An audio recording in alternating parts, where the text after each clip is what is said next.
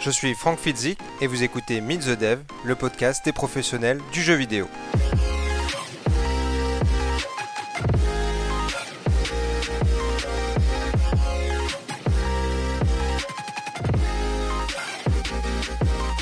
Pour ce nouvel épisode de Meet the Dev, je reçois Xavier Fabre. Xavier est produceur. Il a travaillé sur des projets très divers, du Tower Defense au FPS, en passant par des jeux de course jusqu'à de l'auto-battler. Comment aborde-t-il des productions aussi diverses? On revient avec lui sur sa carrière, ses objectifs et les embûches qu'il a rencontrées sur son parcours. Meet the Dev, c'est parti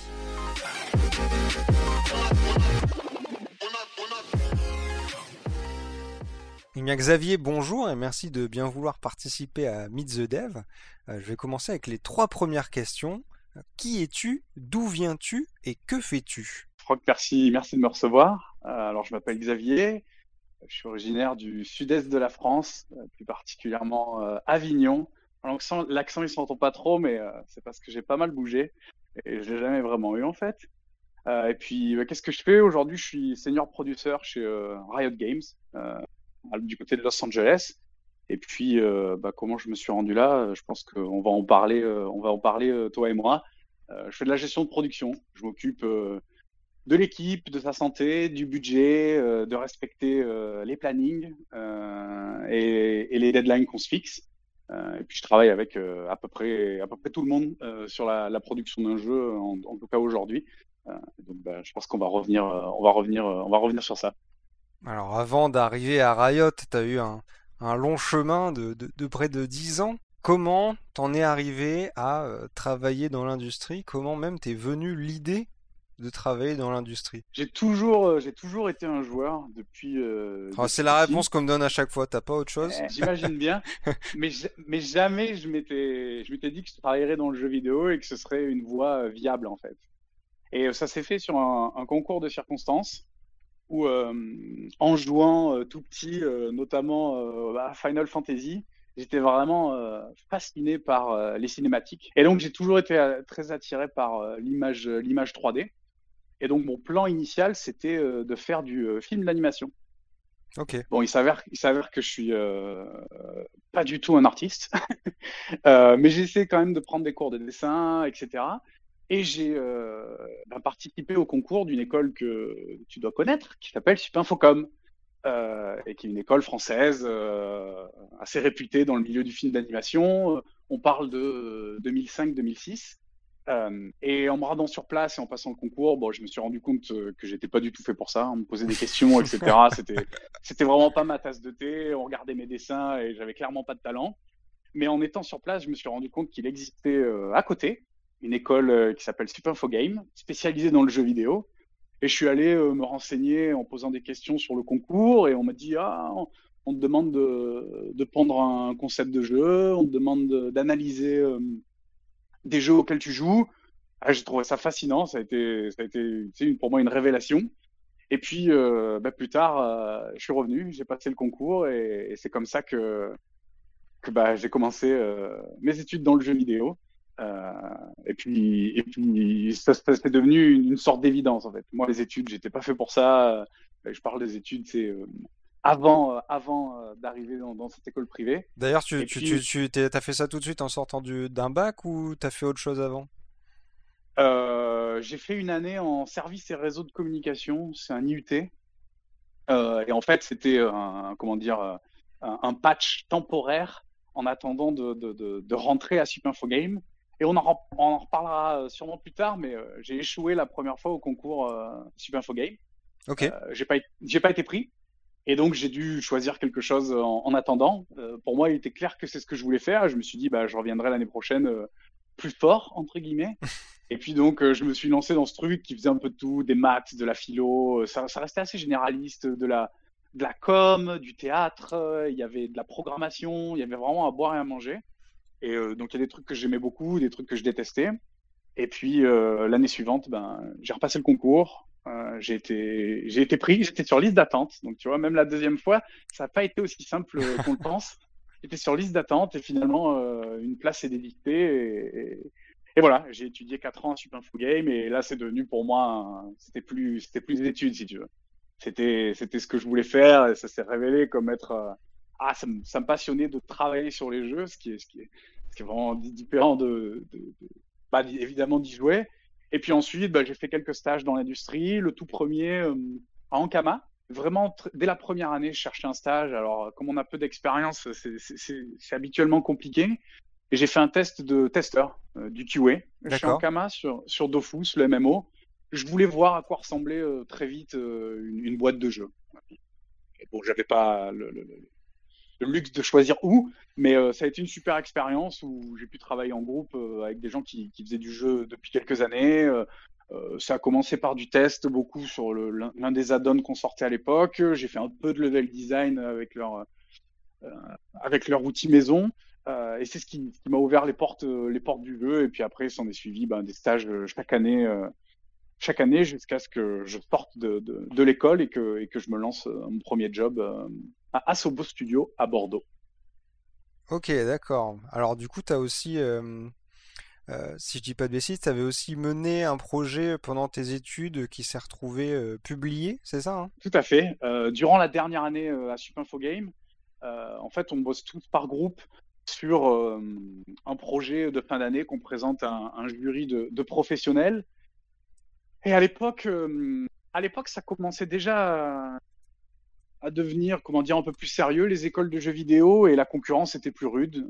bon, il y avait Supinfo Game, Langmin, d'autres masters, c'était assez rare, mais il commençait à avoir un grand nombre de personnes qui sortaient de ces écoles. Et, euh, avec mon groupe, on a voulu euh, bah, se différencier et montrer qu'on était, avait déjà l'état d'esprit de professionnel. Et donc pour ça, euh, on a travaillé en parallèle de ce projet de fin d'année sur un jeu euh, iPhone qui en fait était euh, originaire d'une semaine intensive. Donc toi, tu es familier de ce, genre de concept, mais c'est une semaine où en groupe, euh, on travaille sur euh, un projet de jeu et on doit avoir un prototype jouable à la fin de, ces cinq jours. Et c'est vraiment un, projet qui, nous avait, qui nous avait beaucoup plu euh, et qui avait beaucoup de potentiel. Et donc, on est revenu sur ce projet en dernière année pour en faire un jeu iPhone. on a été publié par une boîte en Belgique qui s'appelle Fishing Cactus. On a travaillé avec des prestataires pour tout ce qui est la programmation et ben, les assets, euh, les assets 2D du projet. Et moi, euh, j'étais euh, le chef de projet de ce groupe et j'avais quatre game designers, level designers avec moi, mon équipe qui, ont bossé sur ce, projet. Et c'est un, voilà, un jeu qu'on a sorti en parallèle de nos études, qui, qui, a été très bien reçu dans la presse, mais qui a fait euh, très peu de ventes. Si je me rappelle bien, à l'époque, on parle de 50 000, 50 000 ventes, ce qui est, ce qui est, ce qui est minime. On a quand même été euh, premier sur l'App Store euh, français, je pense, l'espace d'une semaine.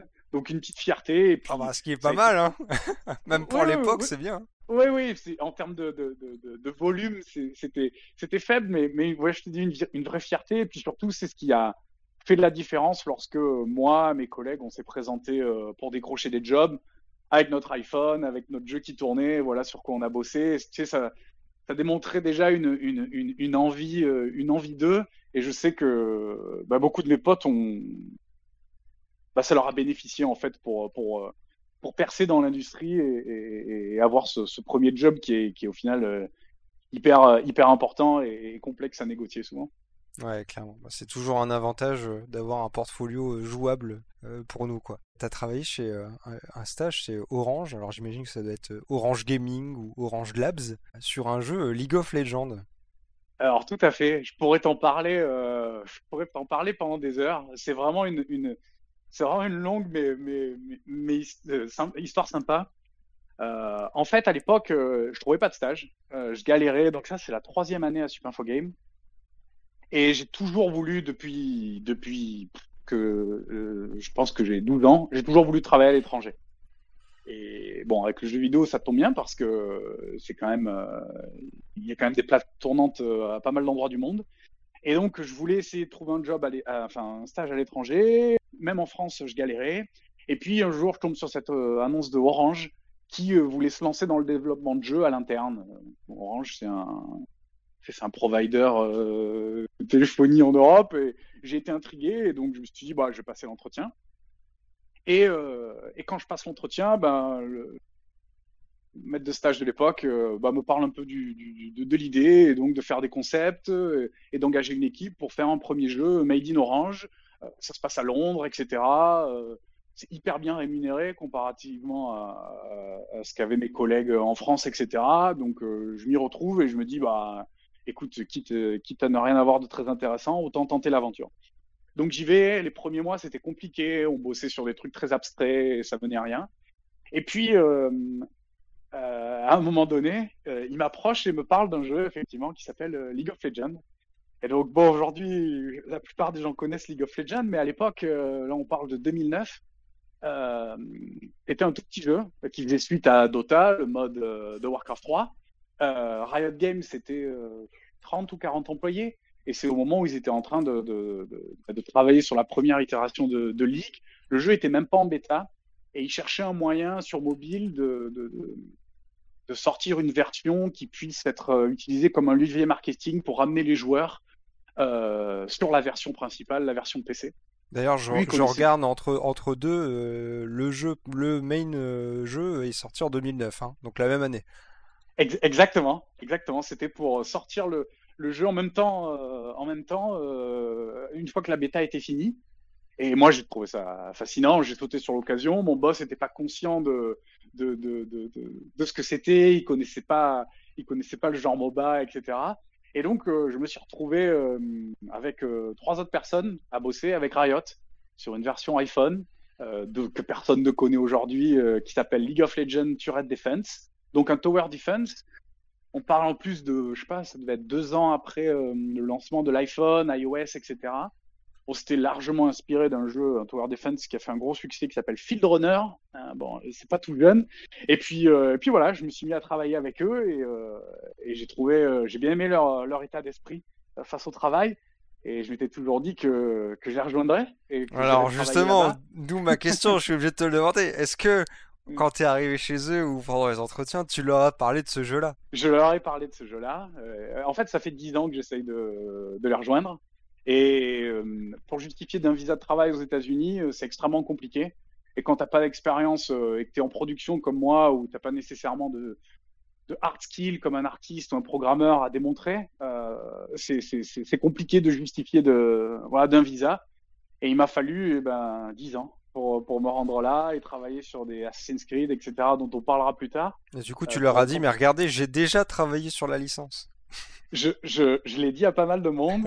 Euh, ils ont tous, ils ont tous apprécié cette histoire euh, puisque la plupart d'entre eux ne connaissaient pas le, ne connaissaient pas le, le, bah, bah, ce jeu qui, qui a été téléchargé, je sais pas, je veux dire 100 000 fois. C'était un jeu gratuit sur iOS. Enfin, c'était, c'était très avant-garde pour l'époque. Et puis après, il a été retiré parce que League of Legends est devenu un phénomène et que, et qu'en fait, on s'en foutait d'avoir un jeu, un jeu iPhone sur le side de, de cette qualité-là.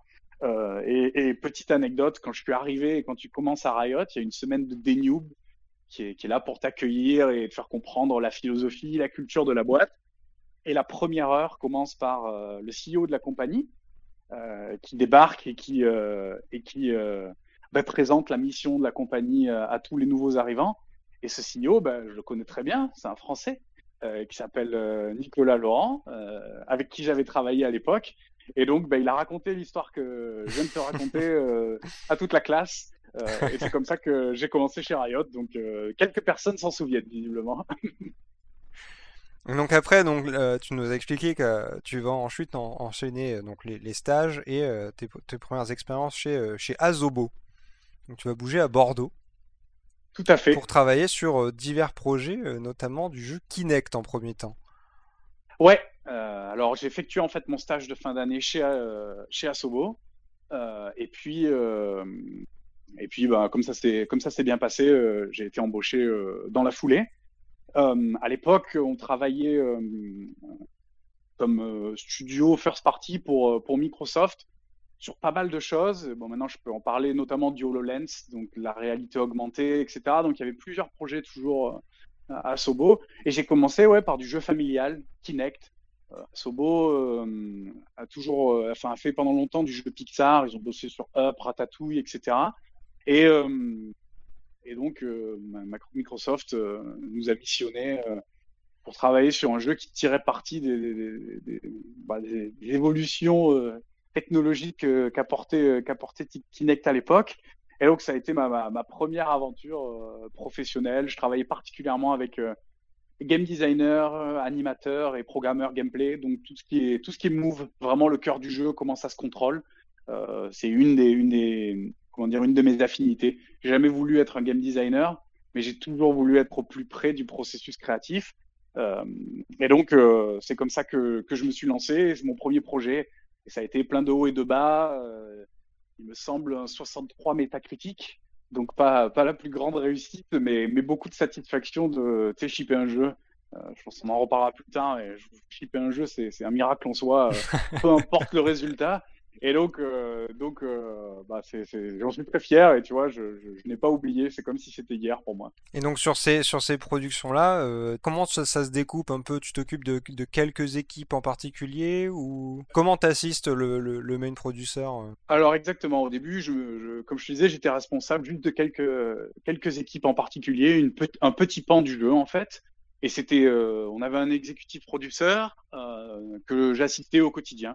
Euh, donc, euh, aider à faire en sorte que euh, ben, les, priorités soient respectées, être sûr qu'on travaille sur, sur les bonnes tâches, être sûr que le calendrier qui a été, comment dire, qui a été pondu pour le projet est respecté. et puis aussi communiquer et être en relais pour le directeur, le directeur créatif et sa vision et aider les équipes on va faire en sorte qu'on se dirige dans la, dans la bonne direction. Donc, euh, tu es un peu, tu es un peu au milieu de, au milieu de tes équipes, en train d'essayer de, connecter, connecter les bouts. Et euh, effectivement, quand, quand, j'y repense, euh, on faisait ça. C'était comme si on faisait des jeux dans, dans, notre garage, quoi. Il y avait, il y avait vraiment une grande part d'amateurisme. la gestion de projet était était pas était pas très poussée. Et puis c'est quelque chose que bah, j'ai pu compenser à apprendre au, cours de au cours de ma carrière. Mais donc, c'était plus être un, un, support pour l'équipe, euh, aider à la mise en place de review, euh, aider à commander, commander des lunchs euh, ou de la bouffe le soir quand, quand on restait, qu'on faisait des heures supplémentaires, ce genre de choses. Quand, quand, quand, tu commences dans l'industrie comme producteur, de toute façon, tu es là pour supporter ton équipe n'importe quelle manière que, que, que ce soit. là, ça a été de cette façon-là. On en parlera un peu après à Wild Sheep. J'ai fait d'autres choses très différentes euh, du test, de la photogrammétrie, euh, bref, tout sauf de la gestion de production. Donc, euh, tu t'adaptes. Tu t'adaptes et puis tu, essayes de, cerner ton équipe et de voir de quoi, de quoi, ils, ont, de quoi ils ont besoin et puis faire en sorte que ils ont une, une, compréhension des, du planning et des échéances à venir qui soit la plus, la plus claire possible. Et puis, et puis voilà. Donc ensuite, tu passes sur une très grosse production enfin, dans mes souvenirs, c'était quand même un gros projet sur, sur X années. Euh, sur The Crew, alors euh, on est d'accord que c'était de la sous-traitance du coup. Alors tout à fait, euh, c'est très intéressant. je sais pas ce que j'ai le droit de dire rétrospectivement, mais je vais le dire quand même. The Crew à l'époque était un jeu donc pure engine, c'est-à-dire PS3 et Xbox 360. Mmh et Ubisoft a décidé de le passer euh, next gen, donc à l'époque euh, PS4, euh, Xbox One. Voilà. et dix mois avant la sortie du jeu, ils se sont rendus compte qu'ils se coupaient d'un de, de, énorme marché. Si on m'avait appelé, je leur aurais dit, mais et donc Asobo a été contacté, a été contacté pour porter en fait la version sur laquelle Ivory Tower, qui est le développeur lead sur The Crew, travaillait euh, pour le porter sur les consoles d'ancienne génération. Donc sur la PS3 et sur la 3.6. Tout à fait. D'accord. Et donc ça a été donc euh, on était contracté par Ubisoft, ça nous a été présenté et j'utilise les exacts euh, mots qui, qui, qui, m'ont été répétés comme comme une mission suicide. Alors pas dans le sens où on allait mourir à la fin, mais dans le sens où personne n'était sûr que ce serait possible dans le temps qui était imparti. Comme je te le dis, on avait 10 mois pour le portage. Et euh, moi, j'étais le producteur euh, principal de, de, cette équipe, enfin principal, j'étais le seul. Euh, J'avais avec moi une 25, euh, environ 25 programmeurs, programmeurs moteurs, programmeurs gameplay et des gens pour, pour optimiser les assets. Et ça a été, bah, ça a été une aventure incroyable. C'est ma dernière à Sobo puisque je suis parti après ça. Et donc là, moi, mon rôle, c'était d'être le lien avec les producteurs côté Ubisoft, encore une fois, de définir les milestones et les étapes qui allaient nous mener à, à shipper ce jeu sur, sur 360. on a fini par cutter la version PS3 en cours de route donc comment dire réduire le scope parce que ça rentrait ça rentrait tout simplement pas. Puis à l'époque la PS3 optimisée c'était beaucoup plus compliqué en termes d'architecture donc on s'est focalisé sur la 360 et donc voilà moi mon rôle c'était m'assurer que, que, tout le monde avait en tête la timeline, le planning, m'assurer que Ubisoft avait la visibilité sur, sur nos progrès, envoyer des builds régulièrement, fixer des objectifs avec l'équipe sur ben, tel milestone, on veut en être à tel endroit en termes de framerate, en termes de mémoire. Puis donc c'était de l'optimisation, hein, il n'y avait aucun contenu, aucune création en fait dans notre, dans notre mmh mandat. Mmh Mais c'était pour moi l'opportunité de mener une équipe tout seul. parce que là, tu, tu, tu deviens producteur principal quoi sur cette partie-là. Exactement. J'avais été promu entre temps producteur, j'avais fait quelques projets euh, qui ont jamais vu la lumière du jour euh, où, je menais déjà les équipes. Et donc, euh, donc pour moi, c'était la première occasion de, de, de, prendre les rênes. C'est ce que je voulais depuis, depuis toujours. Même, donc même sur un portage, c'était un moyen de, bah, faire mes premières expériences. et puis, et puis voilà, travailler avec beaucoup de proximité avec les, les, testeurs, le QA pour savoir où on en est par rapport à nos objectifs. Et puis c'est un projet, écoute, que qu'on a shippé pile dans les temps, en même temps que la version de la version d'Ivory. C'est pas non plus euh, le, résultat n'est pas la plus grande de, mes fiertés, hein, mais on a fait du mieux qu'on pouvait dans les contraintes qu'on avait. Ça a surtout été une, super aventure avec euh, avec l'équipe. J'en ai vraiment un très bon souvenir et je me suis lié d'amitié avec des gens avec qui, ben, malgré la distance, je parle encore toujours toujours aujourd'hui alors tiens, je suis curieux, euh, pour passer les TRC sur ces consoles-là, est-ce que c'est toi qui l'as fait euh, directement ou est-ce que tu envoies une build à Ubisoft et qu'il l'envoie, je sais pas, j'imagine que ça devait être à Bucarest ou, euh, ou un truc comme ça. comment ça se passait? Alors les TRC, c'est le non jamais à travailler avec, c'est Technical Requirement Checklist, hein c'est ça? C'est ça. Donc comment ça se passe à ce niveau-là? Tu renvoies à Ubisoft et ils se débrouillent et ils te renvoient les résultats? Ou c'est à bah, toi de contourner directement Effectivement, on se reposait sur le QA euh, mis à disposition par, euh, par Ubi, euh, qui, est, une force de frappe non négligeable. mais après, on s'occupait de la soumission des builds directement à Microsoft, etc. Ah ouais, d'accord. Oui, mais bon, on avait une bonne relation avec eux puisqu'on travaillait directement avec eux sur d'autres projets en fait en parallèle. Bah, je souhaite à personne de, de, de, travailler sur les mais c'est un, un, passage obligatoire de n'importe quel jeu, n'importe quel jeu qui ship aujourd'hui. Euh, et j'ai travaillé euh, en, en, collaboration étroite avec quelques programmeurs qui, qui étaient dédiés. Alors, quand tu débranches ta manette, il faut que le jeu soit dans tel état, etc. Bon, c'est pas des trucs hyper fun, mais généralement, quand tu commences dans l'industrie, c'est c'est le genre de truc euh, dont on demande aux autres de s'occuper ou aux petits, au petits nouveaux. Et bon, là, comme j'étais ben, seul producteur à bord, euh, forcément, forcément, je m'y suis collé. Ouais, non, mais je me demandais si c'était à vous ou si c'était côté Ubisoft qui s'en chargeait indépendamment de vous. Euh. Non, non, non, c'était nous, responsables de, de, A à Z de ce, de, de ce projet, de ce projet-là, de, de, ce jeu-là. Et alors après, tu vas rejoindre un petit studio. Bah, disons que les, les, les perspectives d'avenir à Sobo euh, m'enchantaient pas personnellement euh, parce que c'était de la réalité augmentée avec HoloLens, etc. Et donc, je voulais passer sur des projets qui me parlaient un peu plus. Et donc, j'ai rejoint Wildship, euh, qui bossait sur un jeu qui s'appelle Wild, un open world, un l'âge préhistorique, euh, en partenariat avec euh, Sony et euh, sous euh, l'impulsion créative de euh, Michel Ancel. Donc c'est un petit studio, hein, on parle de, de, 25 personnes, et il n'avait pas de producteur non plus, et il cherchait quelqu'un pour venir pour venir renforcer leur rang. Et donc c'est comme ça que je me suis retrouvé à, bah, à travailler à Wildship.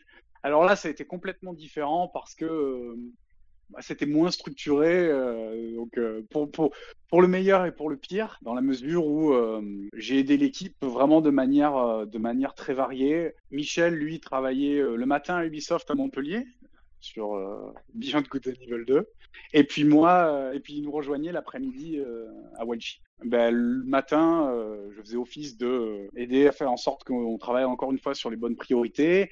J'ai aussi euh, fait de la photogrammétrie, qui est un processus où tu prends des photos, euh, dans la nature, et, ou, enfin, la nature ou, ailleurs d'ailleurs, et ça génère un modèle 3D avec des textures qui sont exploitables. C'est un processus qui permet de gagner euh, beaucoup de temps. Ah, attends, quand tu dis que tu as fait un peu de ça, ça veut dire quoi C'est T'es allé sur le terrain prendre des photos toi-même? Tout à fait. Mais non.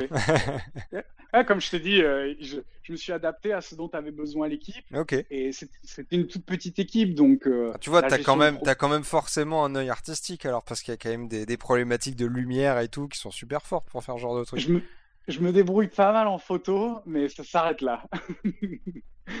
et ouais, ouais, bah, écoute, c'est un truc improbable, mais, mais, mais, les besoins étaient là et je me suis proposé parce que, euh, parce que ça me semblait à ma portée. Et donc, j'ai fait ça pendant, pendant, pendant quelques mois. J'ai beaucoup aidé euh, le test euh, et aussi à faire des captures pour notre publisher, donc notre éditeur Sony. j'ai aussi beaucoup travaillé sur les trailers du jeu. Les trailers du jeu qui sont disponibles, et d'ailleurs les derniers qui sont sortis il y a maintenant de cela au moins 5 ans, c'est moi qui les ai édités. avec, euh, avec Michel, qui reviewait, mais euh, c'est moi qui passais euh, bah, des jours et des nuits à bosser sur, à collecter les captures, à mettre bout en bout et, à faire les walkthrough vidéo, les trailers qui sont passés à la Paris Games Week. Voilà, on faisait avec les moyens du bord, c'était. C'était pas une grosse équipe. Non, c'était vraiment une autre époque, et donc comme je te dis, il fallait, fallait être polyvalent.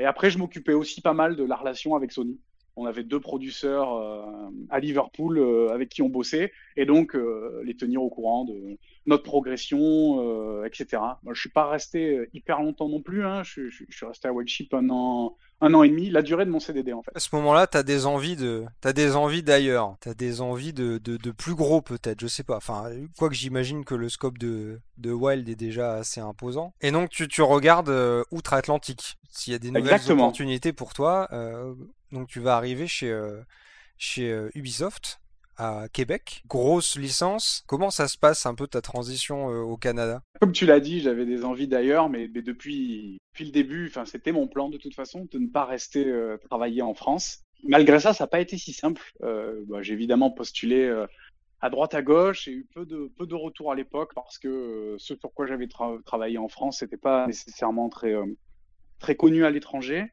Et donc, euh, qu'est-ce qui m'a permis euh, de décrocher ce job à, Ubisoft Québec? Euh, ben, J'ai l'un de mes meilleurs amis qui, travaille, qui travaille à Ubisoft ben, depuis qu'on est sorti de l'école et qui était dans mon groupe dont, on a parlé, dont on a parlé ensemble plus tôt.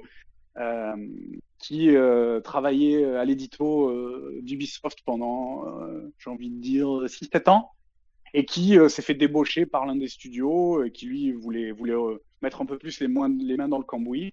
Et donc, il est allé à Ubisoft Québec travailler sur euh, ce qu'on connaît maintenant comme euh, Assassin's Creed euh, Odyssey, celui qui se passe en Grèce.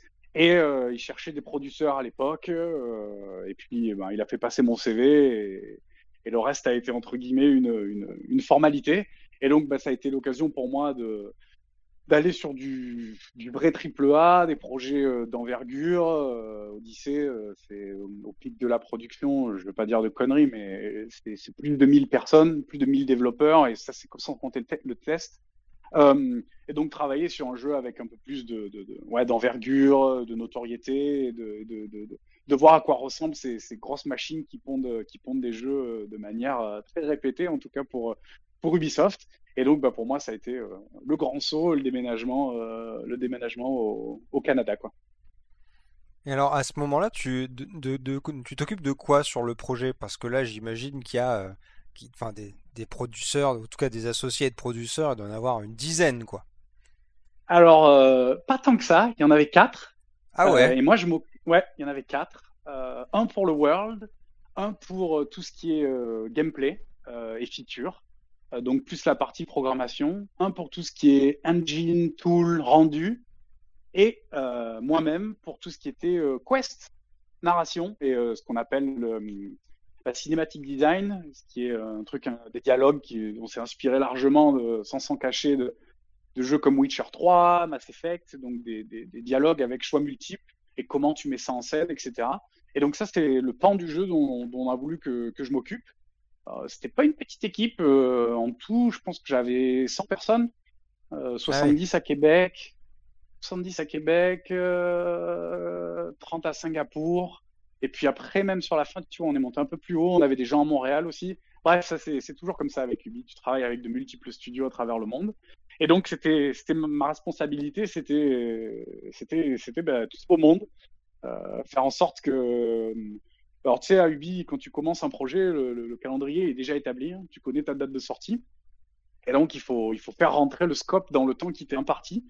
Et donc mon job bah, c'était euh, de faire en sorte que bah, que ça se passe. Et donc j'avais euh, plusieurs gens qui me dans cette équipe qui me reportaient. Évidemment, j'étais pas tout le monde, ne, tout le monde ne, me reportait pas directement. Et donc, j'avais des directeurs, un directeur Quest, un directeur narration, un directeur Cinematic Design, et puis des, ce qu'on appelle des production managers, qui étaient des producteurs comme moi, mais qui, eux, étaient plus micro et les mains dans le cambouis, et qui travaillaient avec les équipes euh, euh pour s'assurer eh que, que tout roulait bien, qu'on avançait à la vitesse euh, qui, était, qui était convenue, qu'on rencontrait notre, nos objectifs, qu'on était à la qualité attendue. Et moi, mon rôle, c'était de superviser tout ça, de bosser sur la roadmap et surtout de remonter l'info aux, gens au-dessus de moi, en fait. Donc, la directrice de production, le directeur créatif euh, le, et le senior producteur qui est, qui est chez Ubisoft euh, la personne à la tête de, de n'importe quel projet.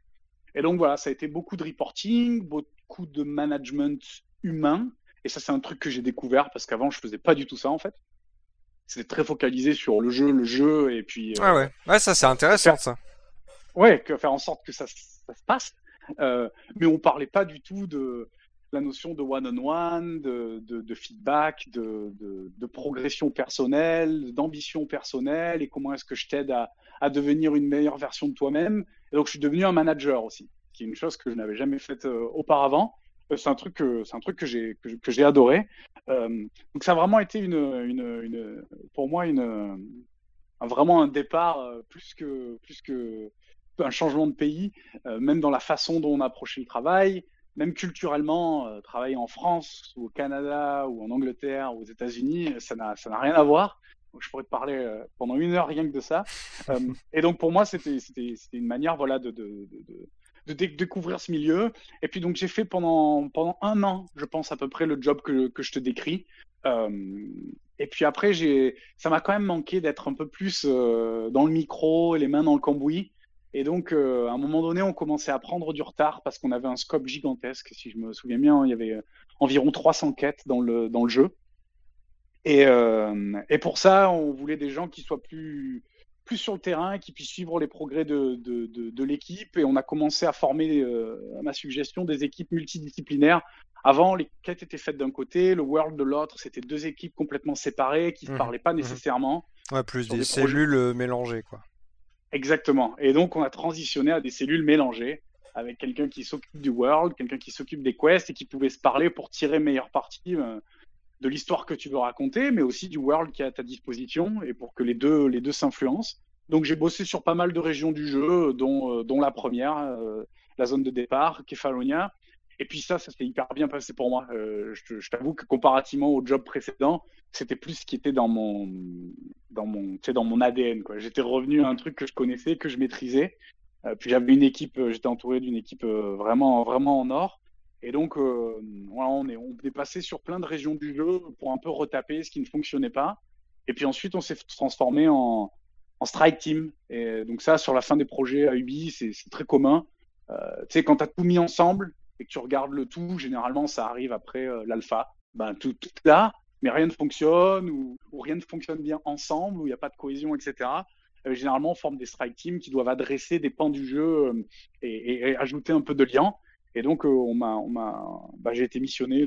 J'ai fait ça pendant, pendant quelques mois encore. Et ensuite, je me suis occupé avec toujours la même équipe de la démo E3 pour Assassin's Creed Odyssey, qui est ça une de mes plus, une des plus, plus grandes fiertés, un truc vraiment que j'ai, que j'ai adoré, euh, où je m'occupais, euh, voilà, de, supporter l'équipe au mieux au quotidien, euh, encore une fois, euh, faire en sorte que le planning était clair pour tout le monde. Euh, surtout à Ubi, l'un des trucs qui, qui, est vraiment inhérent au rôle de producteur, c'est les dépendances.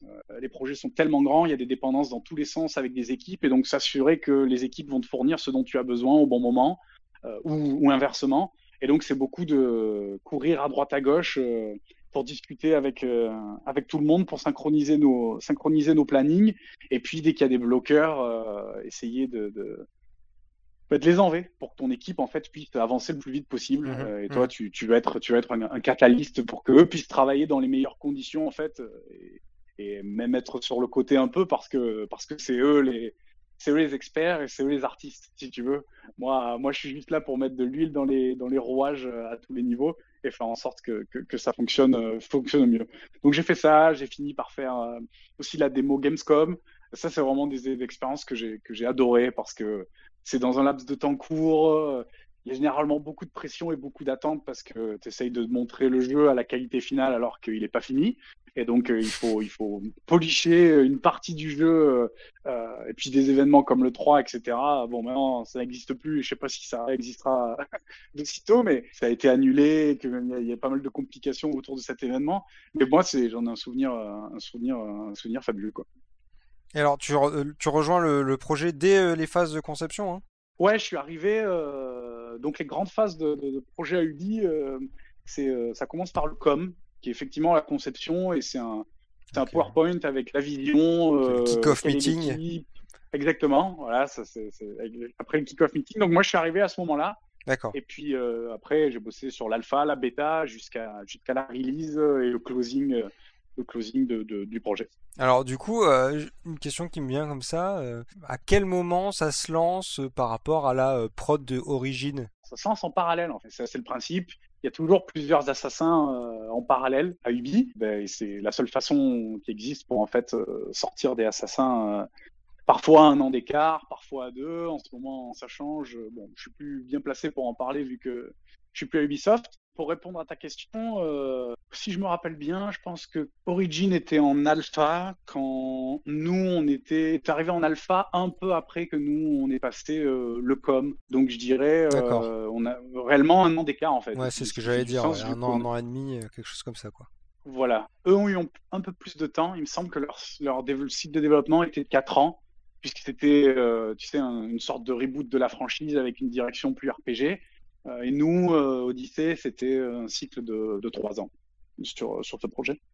D'accord. Et donc, j'imagine que vous avez hérité des, des premières techs qui avaient été améliorées ou... Tout à fait. Euh, tu, tu, ce qui s'appelle une intégration qui est faite euh, à chaque milestone où tu récupères les bénéfices de ce sur quoi travaille euh, le projet, euh, le projet précédent. Alors après, il y, a, des similitudes, des bénéfices. Il y a aussi des choses que toi tu veux faire différemment, euh, mieux avec ta vision. Et donc, euh, bah, il y a aussi des inconvénients. Intégrer, c'est un coût pour euh, pour l'équipe. Ça monopolise des programmeurs euh, pendant euh, pendant des jours, etc. Euh, mais, mais effectivement, on pouvait se reposer sur, euh, sur, ce que, sur ce que eux faisaient jusqu'à le plus tard possible, puisque tu sais, quand ils commencent à fixer des bugs, etc., c'est généralement ce que tu veux, ce que tu veux récupérer. On avait récupéré à Annecy votre, euh, votre outil de quête, votre nouvel outil Ah. de quête euh, pour Riders Republic. On s'était dit que Ah, ça bah, serait mieux que de se traîner le- les, les, les, les anciens tools. Donc, euh, donc merci pour ça, ça nous a bien facilité la tâche. Comme, comme quoi, le monde est petit. Assassin euh, close, on est gold, ça sort. Vous êtes très content, grosse fête, j'imagine. Qu'est-ce qui se passe derrière? Comment Euh. euh, t'enchaînes sur un autre projet? Comment ça se passe un peu ce, ce mouvement-là euh, sur les projets là-bas? Grosse fête, effectivement. Grosse fierté pour le studio aussi. Et donc après ça, euh, après ça, euh, il y avait des pistes à, à droite, à gauche, euh, des pitchs en interne, comme ça se fait dans, chez plein d'éditeurs, euh, plein d'idées, et puis, et puis euh, plein d'idées qui ne sont pas nécessairement, euh, comment dire, euh, euh, converties en, en projet, en projet tangible. Euh, et donc moi, j'avais, pour envie de, de pas repartir dans, quelque chose qui soit similaire à ce que je venais de faire pendant les deux années précédentes. Et donc, euh, euh, moi, on m'a confié une collaboration sur Hyperscape, qui est le Battle Royale euh, d'Ubi, euh, où on s'est occupé, j'avais une équipe d'une quarantaine de personnes, on s'est occupé euh, de construire une partie du world, d'aider un peu sur les animations et euh, tout ce qui est, euh, tout ce qui est VFX, effets spéciaux.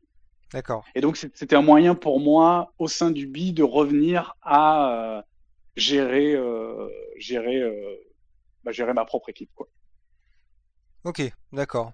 Donc à ce moment-là, alors tu parles de, de, de collab, il me semble que c'était Montréal en, Tout à en fait. studio lead, ouais. Tout à fait. Euh, d'accord, donc toi là tu t'occupes, ok, World, Anime, euh, FX, hein, tu nous as dit.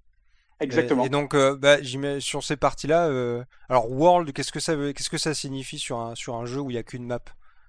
Alors, le, la map était divisée en quartiers. Il y a neuf quartiers euh, dans Hyperscape, et donc on s'occupait d'un tiers, les, trois quartiers tout au sud, parce que Montréal n'avait pas la force de frappe pour le faire dans les temps impartis. Bon voilà, c'est un jeu, ça aussi on pourra en parler pendant des heures, mais c'est un battle royale qui arrive un peu, un peu après, la guerre. Ouais, exactement. Et je dis un peu, euh, bah, c'est évidemment un, euphémisme. Et donc, euh, c'est dans ton intérêt qu'il arrive sur le marché le plus rapidement possible. Et c'est après Fortnite, c'est après Apex Legends, etc. Donc, ça commençait à être saturé. Il y avait des features pour se démarquer euh, autour du Game Master, etc. Mais bref, il, fallait aller très vite. Ils avaient peu de temps et donc ils cherchaient, ils cherchaient des gens pour renforcer leur équipe. Et donc, donc on a bossé sur ça. C'est un jeu qui est, comme j'ai envie de dire tous les jeux à UI, qui est passé par des milliers d'itérations, ne serait-ce que du côté de la direction artistique, etc. Et donc au final, ça a été une expérience assez courte. Je pense qu'on a fait ça pendant pendant six mois, jusqu'à ce qu'on finisse de, par arrêter la collaboration, non pas parce qu'elle fonctionnait pas, mais parce que euh, le projet était en train d'être complètement revu et le jeu que, auquel les joueurs jouent aujourd'hui n'est absolument pas ce sur quoi euh, moi j'ai travaillé en, termes de direction. Et donc euh, à ce moment-là, il y avait d'autres besoins, d'autres besoins à Québec. Euh, et donc, euh, en fait, on a dissolu l'équipe et on a été absorbé par euh, l'équipe de Gods and Monsters qui s'appelle maintenant, malheureusement pour nous tous, Immortals Phoenix Rising. Ubi Québec et, et, Studio Lead. Oui. Donc encore une fois là, donc nouveau passage sur un open world. Est-ce que tu reprends des, des, parties de jeu qui étaient similaires à ce que tu avais fait sur Assassin? Ou euh, est-ce que tu as l'opportunité de faire autre chose ou est-ce que tu demandes à faire autre chose? Je demande à faire autre chose. C'est l'une des raisons qui plus tard m'a amené à partir puisque bah, j'ai pas eu cette opportunité. Euh, il y avait peu d'alternatives et tout le studio était focalisé sur ce projet en fait, à part euh, l'équipe dont je m'occupais sur, sur Hyperscape. D'accord. Donc en gros la team Assassin Odyssey est globalement passée sur ce projet-là, quoi. J'imagine, non? Exactement. C'est un pareil, c'est un projet qui, qui est allé qui, a traversé 10 000 itérations et qui s'est transformé en, en, un projet qui devait shipper plus tôt, qui finalement a été repoussé, qui est devenu une nouvelle IP, ce qui est, ce qui est suffisamment rare à Ubisoft pour être, pour être noté, qui était la première nouvelle IP de, de, de, d'Ubisoft Québec. Avant, ils avaient fait que, que des jeux dans la licence Assassin ou d'autres licences. Et donc, euh, donc il fallait, il fallait, comment dire, euh, rassembler toutes les forces possibles du studio pour, pour, c'est pour pour shipper ce projet. Mhm. Euh, bon et, et, donc on voulait me, le, pitch qui m'a été vendu, c'était de mettre euh, ses meilleurs éléments au meilleur endroit. Euh, parce que ça devait se faire dans un laps de temps. Initialement, il me semble, la timeline était de un an et demi. Je veux pas dire de conneries, mais je devait sortir le jeu en un an et demi. Euh, et donc moi, je me suis confié, je, on m'a confié euh, un truc qu'on n'avait jamais fait d'ailleurs, ni à Québec, et de manière générale, pas trop à Ubi, mais des donjons. D'accord. Pour ceux qui, ceux qui sont familiers avec, euh, parce que c'est un jeu qui s'est euh, aussi euh, inspiré largement de Zelda Breath of the Wild, ceux qui sont familiers des shrines et des donjons dans, dans Breath of the Wild, c'est faire quelque chose d'équivalent, avec évidemment notre sauce, inspiré de, de Prince of Persia, de jeux comme ça. Et donc, ben c'est l'endroit où en fait j'ai retrouvé bah, Julien Galoudec, dont, dont, je te parlais plus tôt, là, qui, qui, qui m'a permis de venir à Québec. Et on a travaillé tous les deux de concert sur, sur euh, le pan de ce jeu, lui étant le créatif et moi étant, euh, étant le. C'est ce que j'allais dire, il était passé euh, Game Director, il me semble. Quelque chose ouais, je, pense qu'il, je pense qu'il était associé. associé maintenant, maintenant, il est Game Director. Et, euh, et donc, bah, lui, voilà, il s'occupait de, de, de, ce pan du jeu, c'est-à-dire les ingrédients pour tous les puzzles qui ont été utilisés soit dans ces donjons qu'on appelle Vault, ou soit euh, dans, euh, dans le world. Et donc, euh, bah, ça, ça a été encore une expérience hyper, hyper gratifiante parce que j'avais une équipe que je connaissais très bien avec des, des, level designers avec qui j'avais travaillé dans le passé. C'était un truc droit devant. On avait un an et on pouvait pas tergiverser. Euh, et puis ouais, c'est, c'est, c'est, tu vois, quand, quand j'y repense, là, c'est, un truc qui a été vraiment satisfaisant. On a eu, on a eu l'opportunité de prototyper, d'en faire plus que ce qu'on avait besoin, de choisir euh, les meilleurs euh, au sein de, de, ce batch de 100 plus donjons qu'on avait créés, et puis de, d'itérer et de policher euh, euh, ceux, qui avaient été sélectionnés. Puis ça a été cool pour moi parce que euh, j'ai participé à tout ce qui était review, feedback LD, etc. Qui est pas un truc généralement tu fais trop quand tu es, quand producteur. Mais je me suis toujours positionné un peu entre les deux. Entre la production et ceux qui sont très focalisés sur les process et la création et ceux qui sont très focalisés sur, sur la vision et le design. Et donc j'ai pu, j'ai pu un peu euh, bah, mener la barque avec, euh, avec Julien, comme je l'avais fait sur la démo 3. Donc c'est un truc qui, qui, qui, pour moi était très cool, mais qui me permettait pas individuellement de, de grandir en fait. C'était, c'était un peu, bah, je répétais mes gammes et ce que j'avais fait dans le passé. Et si, si, c'est le côté qui m'a moins plu et, et, ce pourquoi ensuite bah, j'ai décidé, j'ai décidé de, de bouger. De roll-out à Immortal Phoenix Rising ensemble, c'est beau. Tout à fait.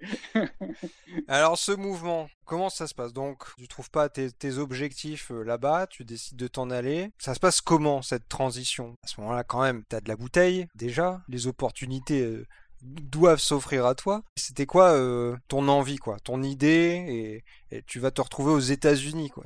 comment ça se passe? Initialement, euh, moi, j'avais pas.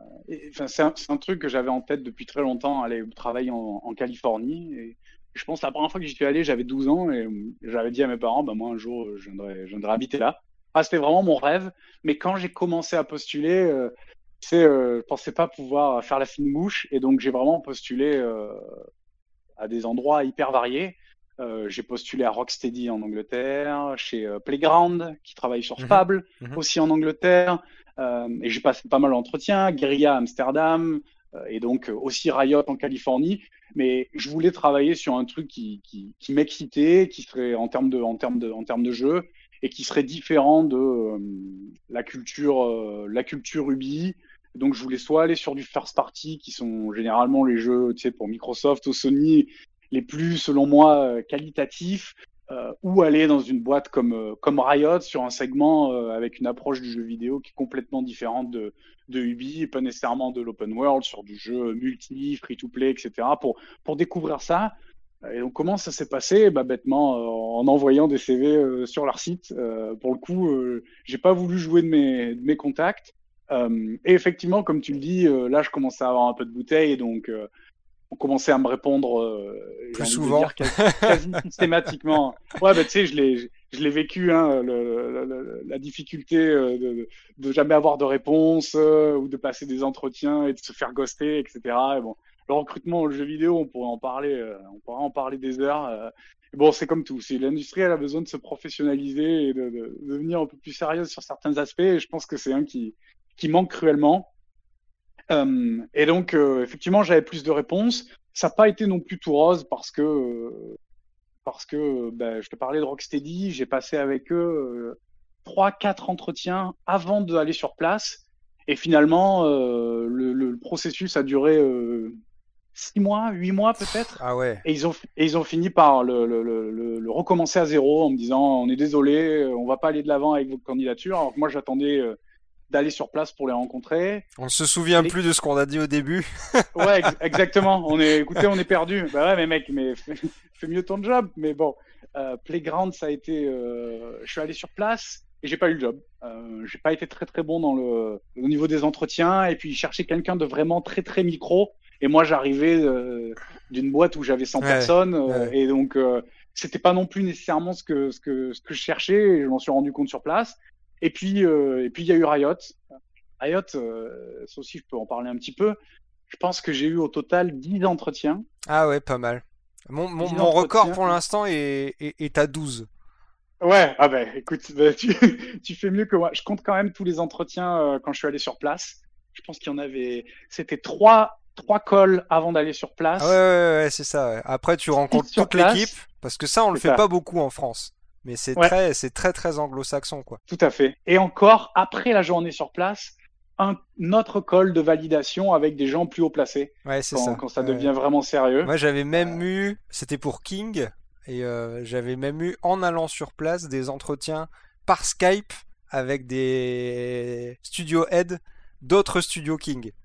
Ah ouais. Tu vois, c'était, euh, on était allé très très loin, quoi, dans le dans le, le spread de gens possibles. Bah, juste pour en toucher deux mots, parce que je sais, il y a des, je sais qu'il y a beaucoup de gens qui détestent ça et qui trouvent ça euh, trop lourd, etc. Ce que ce que je comprends. Et d'ailleurs, Riot euh, depuis a complètement revu son processus Et maintenant, c'est euh, quatre entretiens maximum. Et aussi, il limite le nombre de gens, c'est deux maximum par entretien. Alors, des fois, tu peux te retrouver avec quatre personnes en face de toi, ça peut être déstabilisant, etc. Mais moi, je trouve que c'est une bonne opportunité pour soi-même aussi, euh, de rencontrer l'équipe et de savoir si, si tu es en phase, si tu as les mêmes valeurs. Euh, et puis moi, Ouais, je l'ai toujours pris avec philosophie. Donc, je sais qu'il y a- il y a beaucoup de gens que ça dissuade euh, ou que ça impressionne. Euh, pour moi, ça a toujours été, euh, ça a toujours été plutôt bénéfique en fait, pour me permettre de cibler si c'était le genre de compagnie que je voulais rejoindre ou, ou pas du tout. Alors ça, est-ce bah, que, qu'au début ça te faisait peur euh, les- ces entretiens comme ça? Est-ce Bah, que, hum. tu as une vision qui a évolué? Parce que moi, je sais qu'au début, j'étais euh, terrorisé, tu vois, j'y allais, euh, je, je suais, je savais plus parler, etc. Aujourd'hui, c'est moi qui demande l'entretien et je tape des blagues, tu vois, je, balance des vannes euh, dès les premières secondes, quoi. Moi, je pense comme toi, euh, j'ai gagné en, en confiance euh, et en expérience aussi. Donc aujourd'hui, bah, quand je me présente, même si, même si ça le fait pas, j'ai un bagage, euh, qui est non négligeable et donc je me mets- remets pas nécessairement en question. Là où à mes débuts, euh, un refus était, catégorisé comme, comme échec et une remise en question. Donc, j'en suis plus au même, au même endroit. Un peu de, un peu de, un peu de stress, mais euh, positif pour, euh, avec la barrière de la langue. Je, suis, bon, je me débrouille en anglais et puis déjà à Québec, on travaillait en anglais, mais donc parler à des gens qui ne peuvent pas parler, pas comprendre le français, c'était, c'était, c'était autre chose. Et puis aujourd'hui, non, plus du tout de stress. Aujourd'hui, euh, j'y vais, euh, j'y vais comme toi, très détendu. je, je, quand j'y pense, c'est, c'est, tu vois, je suis, je suis, je suis impatient, quoi. Alors Ouais, qu'avant, je pouvais y aller en, en reculant, quoi. Tu arrives à Riot. Alors, tu vas travailler sur League of Legends, non? Alors, oui, oui et non. Je travaille en fait sur euh, Teamfight Tactics, qui est à la base un mode de jeu de League of Legends. C'est un auto-battler qui est en train de devenir son propre projet parce que c'est un jeu qui a beaucoup de succès. Euh, et donc, euh, ma mission, euh, ma mission quand j'arrive, euh, je suis bon. Alors le visa, etc. Ça a pris euh, des plombes et des plombes. Et donc, je suis arrivé plus tard que plus tard que que ce qui était initialement prévu. Et donc, en janvier de 2020, cette formidable année. Six mois, six mois après que, que le jeu ait été lancé dans un état vraiment, il fallait euh, un peu comme, euh, un peu comme euh, j'en parlais avec Hyperscape où il fallait aller sur le marché le plus vite possible. Là, c'était pareil. Il existait euh, Auto Chess euh, et un mode Ouais, euh, ouais, ouais. qui- avait vraiment beaucoup de succès. Et on savait que, enfin, eux savaient, j'étais pas là encore, qu'il y avait plusieurs compétiteurs qui travaillaient sur leur version, et notamment Valve avec euh, Underlord. Et donc il fallait, il fallait sortir le jeu le plus rapidement possible. Et donc il est sorti dans des conditions, bah, dans des conditions d'un difficiles et de deux dans un état, voilà, ça ressemblait à une bêta quoi. Donc, il est, donc, il est sorti, tu veux dire, parce que je me souviens plus très bien. Euh, j'avais suivi le truc de loin. Euh, c'est pas le, le... J'ai quitté un peu ce, ces- ce genre de jeu-là. Euh, mais Ouais, ouais. en... il est sorti en marché restreint ou en marché mondial? Non non non, c'est sorti de suite sur dans le monde entier et via le client de League. Donc en fait, tu, tu lances League of Legends et puis tu as, un, un onglet euh, TFT et c'est comme ça que l'histoire a commencé. Parce qu'il est sur PC, mais il me semble que c'est aussi un, un jeu Android. euh, Mo- Enfin, ouais, mobile. mobile. Ouais. On a sorti une version mobile depuis, mais à l'origine, euh, il y avait une version uniquement PC. Ouais. d'accord. Et donc moi, on m'a embauché pour euh, prendre les rênes euh, bah, de cette équipe. Alors la production à Riot, ça fonctionne un peu différemment de tout ce dont j'ai parlé jusqu'à présent. À Riot, euh, il y a deux types de producteurs. Produit, product. Donc eux, c'est plutôt la vision, euh, le pourquoi et, euh, le quoi, euh, dans quelle direction on va aller, sur quelle feature on va travailler. Donc c'est l'équivalent dans des, dans des, dans boîtes AAA plus classiques. un mix entre un créa director, un game director, c'est c'est plus de ce côté-là, mais, mais à Riot, ça s'appelle un producteur, euh, le titre en tout cas. Et moi, je suis du côté delivery, donc la, livraison du, contenu. Et moi, je me foca- focalise sur le comment. Ok, ok, c'est ça ta vision, c'est ça la direction dans laquelle tu veux aller, c'est ça que tu, que tu veux faire. Euh, comment? Comment est-ce qu'on exécute? Et donc moi, je travaille avec l'équipe euh, pour dire, ben voilà le scope, voilà le temps que ça va nous prendre. Ok, tu penses que c'est trop tard, ben voilà ce qu'on peut enlever, voilà ce qu'on peut rajouter si tu penses que c'est pas à la qualité attendue, etc. Donc moi, je suis, de cette partie-là. Euh, et donc, euh, bah, j'ai été mis en tandem euh, avec un gars qui s'occupe de la partie produit. Et moi, ma mission, c'était de comment dire, de d'élever le niveau, le niveau de l'équipe et de les aider à, mieux s'organiser, à faire les choses de façon plus saine, plus pérenne, de rencontrer leur euh, deadline avec plus de précision, moins de moins de moins de retard, sans pour autant rogner soit dans la qualité, etc. Et donc, ben, j'ai passé euh, l'année qui vient de s'écouler euh, à distance à travailler avec eux pour, euh, pour, pour progresser de, de ce côté-là. Et donc, c'est ce que je fais sur, sur Teamfight Tactics. C'est une équipe environ 45 personnes. Et on est en train de grossir et de, de doubler, en fait. c'est ah vraiment, ouais, on s'en rend pas compte de l'extérieur, mais c'est vraiment un, jeu qui a le, vent dans, le vent dans le dos, là. Ça se passe, ça se passe très bien pour nous commence à avoir un modèle où on sort des sets avec euh, des nouveaux champions euh, régulièrement, tous les six mois. Et donc là, on veut accélérer, en faire plus, plus de contenu euh, plus régulièrement, comme tous les jeux, comme tous les jeux live. et puis, puis c'est un tel succès que bah, Riot a, a confiance dans le projet et, est en train d'investir davantage pour que ça devienne un truc à part entière comme euh, cette année c'était une grosse année pour Riot. Ils ont sorti Valorant qui est un FPS Legend of Runeterra qui est un jeu de cartes. Mhm, mhm. alors qu'avant avant Riot c'était seulement entre guillemets League of Legends. Donc là c'est l'année où, il- où il s'est diversifié et donc nous on va devenir un jeu à part entière euh, à côté de, de, de ces autres jeux que, que je viens de, de te citer. D'accord. Ouais, parce que moi j'avais juste vu la, la sortie de, de Wild Rift. euh, Ouais.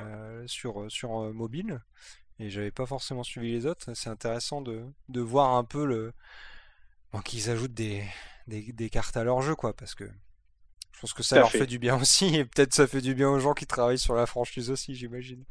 Tout à fait. C'est, c'est, bah, je peux pas en parler euh, tant que ça, mais, euh, mais ça fait dix ans que, que Riot, de toute façon, a pour but d'être euh, une compagnie avec de, de, de multiples jeux. Ça leur a pris du temps parce que ils cherchent à faire euh, les choses bien ou en tout cas, euh, en tout cas à leur façon. Et 2020, euh, c'est, avéré être l'année où tout s'alignait, où ils avaient plusieurs projets de, projets de prêt. Et donc c'est une bonne chose, comme tu le dis, de pas avoir tous ces œufs dans le, dans le même panier. Et puis les prochaines étapes, bah, ce sera de continuer à grandir, de se, de se diversifier et, et voir faire du dev, euh, pas seulement euh, là où moi je suis, euh, à Los Angeles, mais, mais dans d'autres endroits du, du monde aussi. Donc du coup, t'as euh, déménagé à Los Angeles, malgré le fait que vous êtes à, à distance, du coup, j'imagine? Alors tout à fait, j'ai déménagé euh, bah, en janvier, euh, en janvier de, de, de cette année, et puis deux mois plus tard, Enfin, de euh, 2020. ouais, exactement. Et deux mois et demi plus tard, la pandémie. C'était un bordel, euh, un bordel sans nom parce que moi je vivais dans un appartement temporaire, mes affaires étaient au Canada, et puis je voulais louer un truc euh, qui était tout neuf, et donc ça a été repoussé, et donc mes affaires restaient bloquées. J'ai vécu dans des Airbnb pendant pendant cinq mois. Ah ouais, Euh, ouais, ouais. Puis, puis surtout quand j'ai dû travailler à distance dans des Airbnb avec le matos de Riot. Alors c'était c'était tout sauf euh, tout sauf simple, mais bon, il, il y a des choses bien pires bien pires cette année. Et puis et puis après, bah, ça a été. J'ai eu le temps de rencontrer euh, chaque personne de mon équipe en one on one, et à, partir de ce moment-là, bah, j'ai dû travailler avec eux à distance. Donc je t'avoue que bah, ça a été difficile euh, bah, pour tout le monde. hein. Tu l'as vécu, ceux qui nous écoutent l'ont vécu. Ça, a été cette transition à distance. Moi, je pensais pas pouvoir faire mon job de producteur euh, sans être sur place avec l'équipe. Et puis il s'avère que, bah, que c'est tout à fait possible. Et ça a son lot de challenges euh, dans la communication au jour le jour, euh, etc. Mais, mais à Riot, il y a une culture, euh, y a vraiment une culture de la confiance et de, je sais pas comment le traduire en français. Ça, c'est, ça, c'est devenu mon nouveau problème, c'est que à force de parler en anglais, je perds un peu mes mots euh, euh, parfois. Mais bref, on, on, on- essaie de mettre les gens dans, les meilleures conditions et on, leur fait une confiance aveugle en fait dans, leur aptitude à, réaliser les objectifs qui, qui leur sont qui leur sont confiés. Donc moi, euh, j'ai pas j'ai pas à passer derrière tout le monde comme ça a pu être le cas quand j'ai à mes débuts où tu sais, tu, tu vas parler à chaque personne pour vérifier euh, t'en es où, euh, sur quoi tu es, est-ce que est-ce que est-ce qu'il y a un quelconque problème avec lequel je peux t'aider, etc. Donc ça a été plus plus naturel et au final, euh, bah, l'équipe elle a gagné vachement en maturité. Et par Euh, rapport à ça, c'est quoi le niveau de seniorité de la, de la, de l'équipe? De tout. Euh, on a des, on a eu des, des stagiaires cette année et des gens juniors qui nous, qui nous rejoignent. Euh, d'ailleurs, quelques, quelques personnes d'Ubisoft et des gens très, très seniors qui, qui travaillent dans l'industrie depuis 20 ans. Il y a plein de gens avec des, des, des comment dire, des, des, des, CV hyper prestigieux. Moi, dans mon équipe, j'ai plein de gens de Bungie qui ont travaillé sur Destiny, plein de gens de, de, de Blizzard qui ont bossé sur World of Warcraft des gens d'Insomniac euh, qui étaient euh, sur euh, les Ratchet, les Sunset Overdrive. tu, tu, te retrouves avec des gens vraiment qui ont des gens qui Nintendo, qui ont été pendant 15 ans chez Nintendo. Donc c'est vraiment un, melting pot de, de, de, gens qui viennent de tous horizons. pas mal de pas mal d'étrangers, pas mal de nouvelles de seniorité. C'est un truc que j'aime beaucoup. Beaucoup de mixité en fait. Euh, qui, Québec, c'était pas nécessairement le cas. C'était des Québécois, des Français, les étrangers. C'était un peu dur en termes de, de comment dire d'intégration. Et à Riot, euh, c'est pas du tout le cas. Euh, c'est très ouvert et donc, euh, donc on a de tout et c'est pour le meilleur du produit en fait et de, l'équipe, l'ambiance dans l'équipe. Chacun apporte sa pierre à l'édifice et, et moi je trouve ça, très bien. Alors, tu as bossé sur une, large gamme de projets, du coup, hein, du, puzzle au racing, au Kinect, l'open world, au shooter, maintenant, maintenant de l'auto-chest. Qu'est-ce que tu préfères là-dedans et qu'est-ce qui te fait vibrer dans ton taf? Ah, c'est une très bonne question et c'est marrant parce que c'est une question que je me pose en ce moment.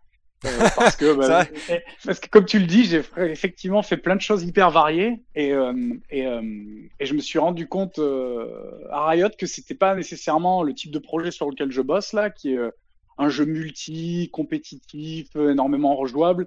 ce que je préfère, j'aime beaucoup les open world, mais je pense j'aime surtout les jeux qui qui racontent des histoires. Pas nécessairement pour faire comme euh, comme euh, l'industrie du, du, film, euh, pas du tout, loin de là même. Mais j'aime beaucoup les jeux qui sont ouais drivés par par une histoire et qu'elle soit qu'elle soit racontée ou dite par la façon dont sont construits les niveaux, le visuel, etc.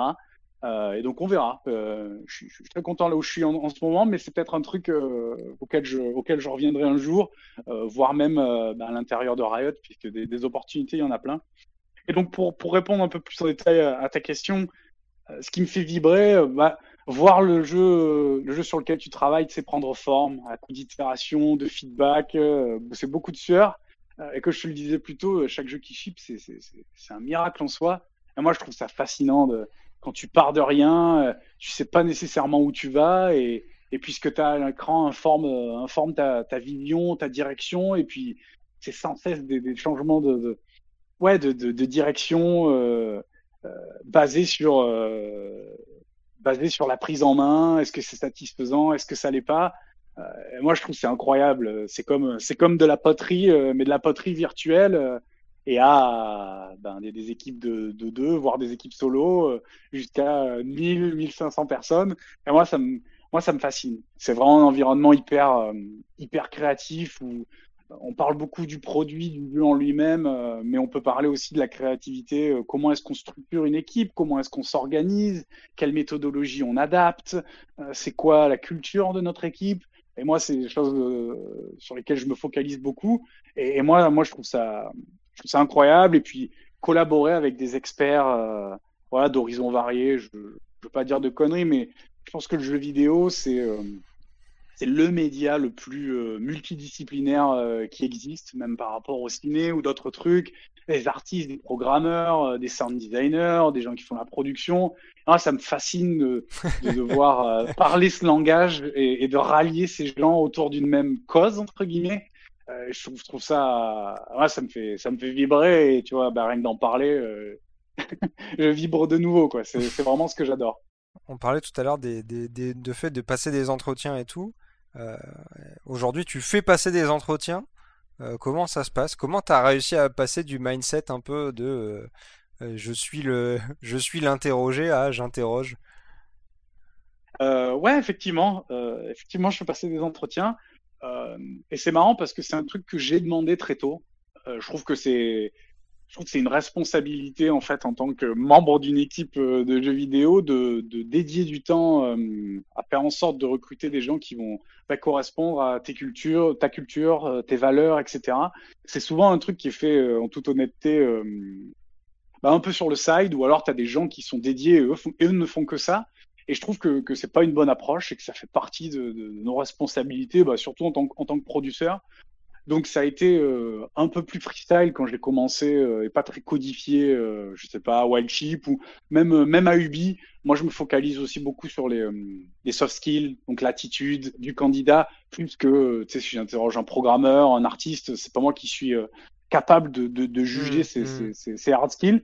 Euh, et puis à Riot, c'est beaucoup plus codifié. Il y a tout un process, il y a un training avant de pouvoir le faire. Et donc euh, là, bah, je viens de le terminer. Le, processus d'entretien est en quatre étapes. Et moi, je m'occupe souvent de l'étape euh, collaboration et communication. Et donc, c'est plein de, problématiques sur comment est-ce que tu t'es réagi dans telle ou telle situation. Et c'est juste pour essayer de, voir si le, le candidat a un état d'esprit qui est proche de comment nous, on travaille à Riot. Euh, je dirais ce qui est un peu différent aussi euh, euh, par rapport aux entretiens que je faisais passer dans, dans, le, dans le passé, c'est qu'on laisse beaucoup de place aux, aux, candidats pour en fait répondre à ces questions. C'est vraiment moitié-moitié sur un entretien d'une heure. C'est 30 minutes nos questions et 30 minutes ces questions. Et puis on essaie de faire en sorte que ce soit plus une discussion qu'un truc. Mmh, ouais, bien sûr. Pas une liste de questions forcément ou les qualités, les défauts, quoi. Exactement, ouais. Et puis, puis, et puis, ouais, c'est vraiment, c'est vraiment euh, bon esprit. Euh, et puis l'idée, c'est pas de te piéger. Euh, si les candidats en sont arrivés là, c'est pour des bonnes raisons. Euh, donc, ce que ça a changé pour moi, euh, ben, ouais, ce que je c'est surtout une manière pour moi de, de, de, de, de commencer en fait à façonner l'équipe à la racine, puisque ben, le recrutement, c'est là où les gens viennent pour, pour pour, pour, participer au futur projet sur lequel tu vas travailler. Et donc pour moi, c'est vraiment une, manière de faire en sorte que le tri, euh, en, tout cas entre tous les candidats qu'on reçoit, euh, est bien fait et qu'ils vont, ils vont coller à, euh, encore une fois, aux, aux valeurs, à la, à la culture de l'équipe, euh, qui vont se présenter avec la bonne, la bonne attitude. C'est faire du jeu vidéo, c'est pas simple, c'est toujours plein d'embûches et ben faut apprendre en fait à, l'accepter à vivre avec et puis garder euh, euh, la tête haute et puis pas le vivre comme un échec euh, etc et donc moi ça me permet de bah, de mieux cerner les candidats et de savoir avec eux si on va pouvoir travailler ensemble et dans, le cas où ils sont embauchés sur quoi on va travailler ensemble dans le futur. Donc ça me donne une, visibilité dès le dès le départ. Puis c'est comme je te disais c'est un truc que j'aime beaucoup moi, parler de jeux vidéo, parler de méthodologie euh, avec, euh, avec des gens, ça me, ça me passionne. Donc, euh, donc c'est l'opportunité de le faire plus, plus régulièrement qu'avec juste les gens que, que je connais. J'imagine que c'est pas vraiment très utile de te poser cette question, mais je vais la poser quand même. Euh, Est-ce qu'aujourd'hui, malgré le fait que tu aies la tête dans le guidon, jouer, c'est toujours une passion pour toi? Ouais, ouais c'est toujours une passion. Euh, c'est vrai que à le jeu vidéo, ça, ça n'a pas quitté. Et donc, je travaille toute la journée euh, sur des jeux et, et, je joue le soir, euh, évidemment. Pas autant que, que, certains de mes collègues, je te l'avoue. J'essaie quand même de garder un équilibre. Alors, encore pire, est-ce que tu rentres et est-ce que tu joues à League of Legends? Non, mais ah, je joue ouf. beaucoup, mais je joue beaucoup à Teamfight Tactics, le jeu sur lequel je Merde. Ah, j'y joue énormément. Je suis très compétitif, euh, donc j'y joue par cycle pour atteindre des, un certain rang. Mais ouais, ouais, j'y joue, j'y joue énormément. Tu peux euh... pas te faire une petite commande de dev? Non, je peux pas, non. Euh, mais puis je suis très curieux toujours. Euh, j'aime beaucoup, j'aime, j'aime la variété. Et, euh, des expériences qui sont proposées. Je joue sur toutes les plateformes, à tout type de tout type d'expérience. Donc j'ai pas toujours le temps de jouer euh, des milliers d'heures à chaque truc. Hein. Le temps il est précieux, mais par contre j'essaye toujours. Euh, je lance plein de jeux, j'y joue deux heures et puis après je passe à autre chose. Et quand ça m'accroche vraiment ou que je veux le finir, ben je vais je vais jusqu'au bout. Mais ouais ouais, tu tu tu t'es pas trompé. J'ai vraiment pas perdu cette flamme. Moi le jeu, mais puis même au-delà du jeu l'industrie, tu vois, euh, tout ce qui se passe toujours des milliers de choses dans cette industrie, euh, qui bouge où, quel studio fait quoi, euh, quel jeu est une réussite, quel jeu est quel jeu est un flop. J'aime vraiment tout cet aspect et je passe des je passe des bah, des heures par jour à me renseigner là-dessus. Donc c'est pas juste le jeu et m'asseoir derrière ma télé ou mon PC et passer des heures à jouer, c'est aussi tout ce qui l'entoure et les humains qui, qui, qui, bah, qui font les jeux, les jeux qu'on adore. Ça, c'est un, un sujet qui, qui, me passionne. Ouais, non, ça c'est intéressant. J'ai pas encore eu l'occasion euh, d'en parler avec euh, des, des invités de ce podcast, mais ça c'est un truc que j'aime bien aussi. J'allais dire que c'est des gossips, mais c'est pas vraiment des gossips, tu vois. C'est des gossips, mais pas forcément dans le sens péjoratif. C'est juste euh, qu'est-ce qui se passe? Finalement, le projet qui sort, c'est c'est la surface de l'iceberg, mais après, il y a le comment il a été fait, dans quelles Ouais, conditions, avec qui, quelles équipes. Et bon, mais quand euh, l'industrie, au final, elle est assez petite et quand, quand tu y es, euh, c'est vraiment un truc euh, qui est hyper fascinant euh, d'apprendre les histoires, euh, tu sais, dans les coulisses, de comment, comment certains jeux se sont faits euh, et comment est-ce qu'on en est arrivé là. Et, et bon, c'est malheureusement pas un truc qui est, qui est, qui est partagé euh, souvent, Non, euh, c'est ce ou que alors vraiment dire. des années plus tard, mais, mais, mais, c'est, mais comme tu dis, c'est, c'est fascinant. Qu'est-ce que tu aimes du coup dans cette industrie et qu'est-ce que tu détestes? J'aime cette idée que tout est possible. C'est la créativité, euh, il n'y a pas de limite. Chaque année, on est surpris par de nouveaux phénomènes et c'est comme si la roue était réinventée, euh, réinventée sans cesse. Euh, Il y a des success stories dans le jeu euh, euh, vraiment, euh, vraiment chaque année. Et moi, je trouve ça, je trouve que c'est une des rares industries où ça peut encore arriver aussi, aussi régulièrement. Euh, cette année, je sais pas, on pourrait parler de Among Us ou de Fall Guys, qui sont des trucs qui sont apparus de nulle part et qui, qui, qui, qui, ont créé leur propre, leur propre genre, etc. Et il y a vraiment tout, est possible sur des milliers de plateformes euh, pour éduquer, pour divertir. Euh, et moi, je trouve ça, ouais, je trouve ça, je trouve ça fascinant. Euh, c'est un truc qui m'a pas quitté. Quand, des- quand il y a des nouveaux jeux qui sortent, bah, on en parlait juste avant, je, je suis comme un enfant, quoi. Comme, comme quand j'avais, quand j'avais 15 ans et que, et que je jouais euh, au nouveau Zelda, tu vois, c'est, c'est, ça n'a pas quitté. Je trouve que, hum, il a, évidemment, il y a des jeux qui tendent à se répéter, etc. Mais on va pas parler que du triple A. Mais si tu regardes dans le jeu dans son ensemble, euh, on est toujours surpris. Euh, Il y a de nouveaux genres qui se créent, euh, il y a de nouvelles façons de faire qui se démocratisent, euh, il y a de nouveaux outils qui sont mis à disposition, et puis ça évolue en permanence. Et moi, et moi, c'est ça que j'adore. Voilà, à quel point, tu vois, ces, ces expériences et ces technologies, bah, elles évoluent hyper rapidement.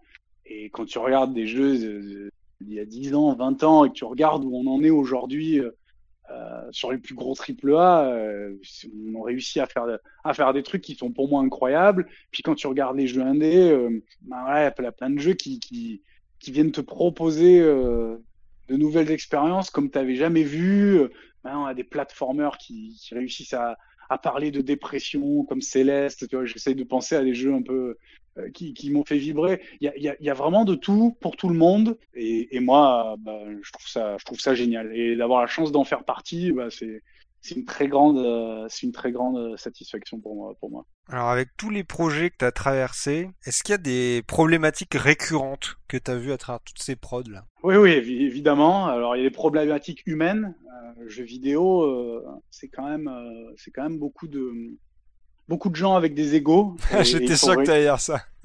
ouais, il faut réussir à, à concilier, euh, concilier tout ça, et notamment quand bah, c'est, inhérent au milieu de, de créatifs. Hein. Chacun veut faire valoir sa vision, sa parole, et donc réussir à aller tous dans la même direction, euh, c'est un combat de, c'est un combat de tous les jours. Donc ça, c'est un premier truc. Euh, le deuxième truc, c'est euh, on manque de, euh, on manque de manière générale, de- et je le répète tout le temps et à mes équipes, on manque de discipline. Donc tu me diras, je suis producteur, c'est mon, mon rôle, mais on manque vraiment de discipline à tous les niveaux en termes de, en termes de processus, d'organisation, de, respect euh, de, nos engagements. Euh, Tu vois, tu as un sprint de deux semaines, tu dis je vais faire ça et ça, et puis, finalement, il y a 36 000 trucs qui, qui, qui, qui te passent et tu, tu finis par pas rencontrer tes objectifs, mais tu avais dit à personne qu'en fait tu pourrais pas finir dans les temps. Bon voilà, et, je pense que c'est une industrie encore très jeune. Euh, je pense qu'en termes de gestion de production, il y a d'autres industries qui sont bien plus, bien plus matures que nous.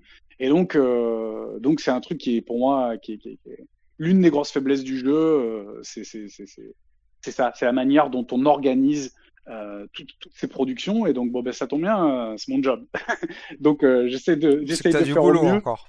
Ouais, ah ouais, ouais, il y a des, ouais, ouais, du boulot, il y en aura, il y en aura toujours, parce que euh, c'est toujours une quête de l'inconnu, euh, le jeu, le jeu. Peu importe le projet, même si tu t'inspires d'autres choses, euh, c'est jamais une, une, ligne droite jusqu'à jusqu'au produit final. C'est toujours plein de zigzags et de, et de changements de plan.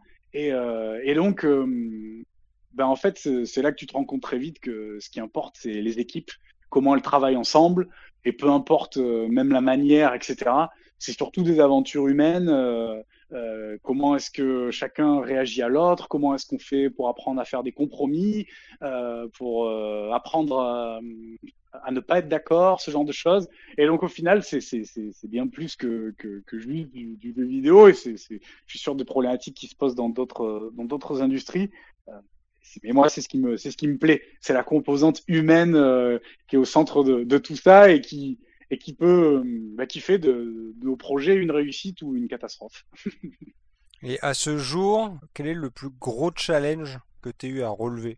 J'ai envie de te dire, et je vais le faire en, en blaguant en moitié, euh, travailler en France.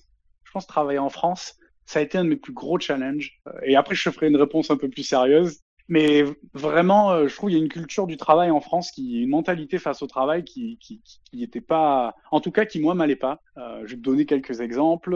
C'est moi dans les studios en tout cas où, où j'ai été, euh, ça peut être particulièrement euh, hiérarchique. Euh, ça peut être euh, beaucoup basé sur sais du copinage, plus que sur qui contribue qui contribue à quoi. et il y, a des, espèces de règles euh, non dites, euh, comme euh, les horaires de travail, etc. Moi, je trouve ne, correspondent pas au milieu dans lequel on, dans lequel on bosse et on évolue. Et plus j'ai voyagé vers, vers l'Ouest, plus, ça a changé et plus ça s'est, détendu. Alors peut-être parfois trop, euh, mais, euh, mais en tout cas, euh, c'est un truc où en France, ça, a été au début, ça a été assez compliqué pour moi. Puis on n'a pas de problème avec le conflit culturellement, et donc moi j'ai pas de problème non plus avec le conflit. Mais donc tu, te retrouves souvent dans des situations qui sont pas nécessairement saines en fait, et personne est là pour arbitrer. Et puis comme je te le disais, la culture du feedback, euh, euh, si on ne dit rien, c'est que tout va bien. Bon voilà, moi je trouve, je trouve que on, doit grandir. On est en 2020. Il y a plein de, il y a plein de sujets dans le jeu vidéo en ce moment, euh, le crunch, euh, l'inclusivité, euh, la toxicité, etc. Et dans plein de compagnies d'ailleurs, hein, pas, pas, du tout que des compagnies françaises. Riot y est passé, Ubi cette année y est passé. Et, et je trouve qu'il faut, il faut, ah, faut qu'on faut qu'on se remette, faut qu'on se remette tous, tous en question et, et chacun doit y, doit, doit, doit y aller de son effort. Et, et j'ai pas, j'ai pas un super souvenir quand j'ai à mes débuts en France parce qu'il fallait limite que, que, que, je sois euh, reconnaissant d'avoir un job, tu vois. Euh, mmh, mmh. je me rappelle qu'on me disait des fois, ben, ah, c'est ça où tu pourrais faire des pizzas. Mais mec, mais... tu sais, j'ai bossé pour en arriver là, je le mérite. Et là où je travaille aujourd'hui, c'est l'inverse. C'est moi qui remercie euh, les gens qui travaillent euh, avec nous et très régulièrement. Donc, culturellement, en tant que Français, c'est hyper dur à faire, mais, euh, mais c'est vraiment pas la, même culture. Donc ça, c'était pour le, le petit laïus sur, sur le passage en France. Euh, mais, euh, mais blague à part, se réinventer à chaque job. Euh, tu, tu vois, on en a parlé. Bah, j'ai bossé dans quatre studios différents en dix ans sur des projets vraiment hyper variés et être capable d'être polyvalent et de venir servir les besoins de ton équipe, ça a été pour moi mon plus grand défi en fait parce que certaines équipes avaient besoin de quelqu'un qui soit très fort en gestion de projet, euh, sur la partie planning, comment on mesure nos progrès, etc. D'autres avaient besoin euh, pas du tout de ça, euh, mais juste que je vienne boucher les trous euh, là où euh, là où on n'avait pas d'expertise, euh, comme j'ai parlé de la photogrammétrie par exemple.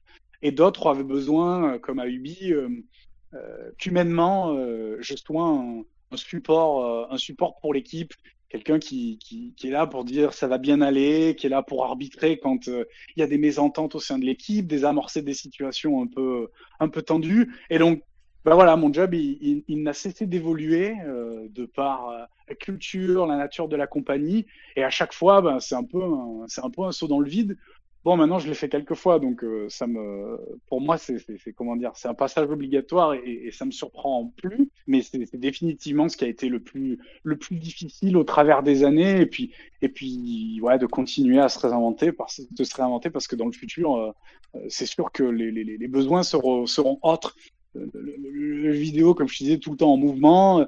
Aujourd'hui, les gens les plus âgés, moi que je côtoie, ils, je dirais, ils sont sur leur cinquantaine tu as des gens après de ma génération qui ont 35, et puis tu as des gens qui nous rejoignent et qui ont 20 ans, et on n'a pas tous les mêmes attentes. Euh, euh, plus âgés, c'est des gens self-made men qui ont tout appris d'eux-mêmes et qui ont galéré et qui s'attendent à ce que les autres galèrent pour arriver là où Mhm, ils sont. mhm, Et ouais, ça, je trouve que c'est pas nécessairement, je trouve que c'est pas nécessairement juste, euh, et que c'est un peu, c'est un peu même fou de vouloir euh, refaire vivre aux gens ce que toi tu as vécu.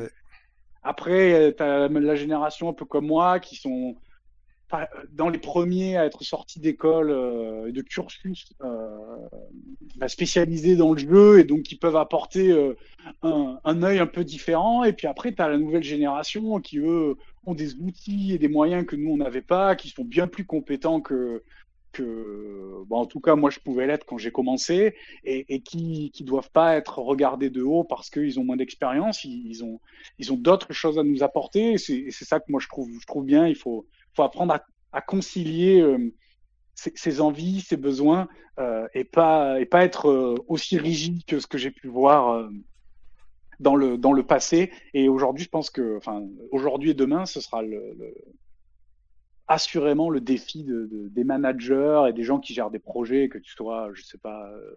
Euh, boss d'un studio ou, euh, ou euh, producteur d'un projet en particulier, eh ben, savoir accommoder et t'adapter aux, aux gens qui font ton équipe plutôt que l'inverse et essayer de les faire rentrer dans le moule. Bah, je pense que c'est le défi, le défi qui nous attend tous dans le dans le futur et qui se présente déjà à nous aujourd'hui.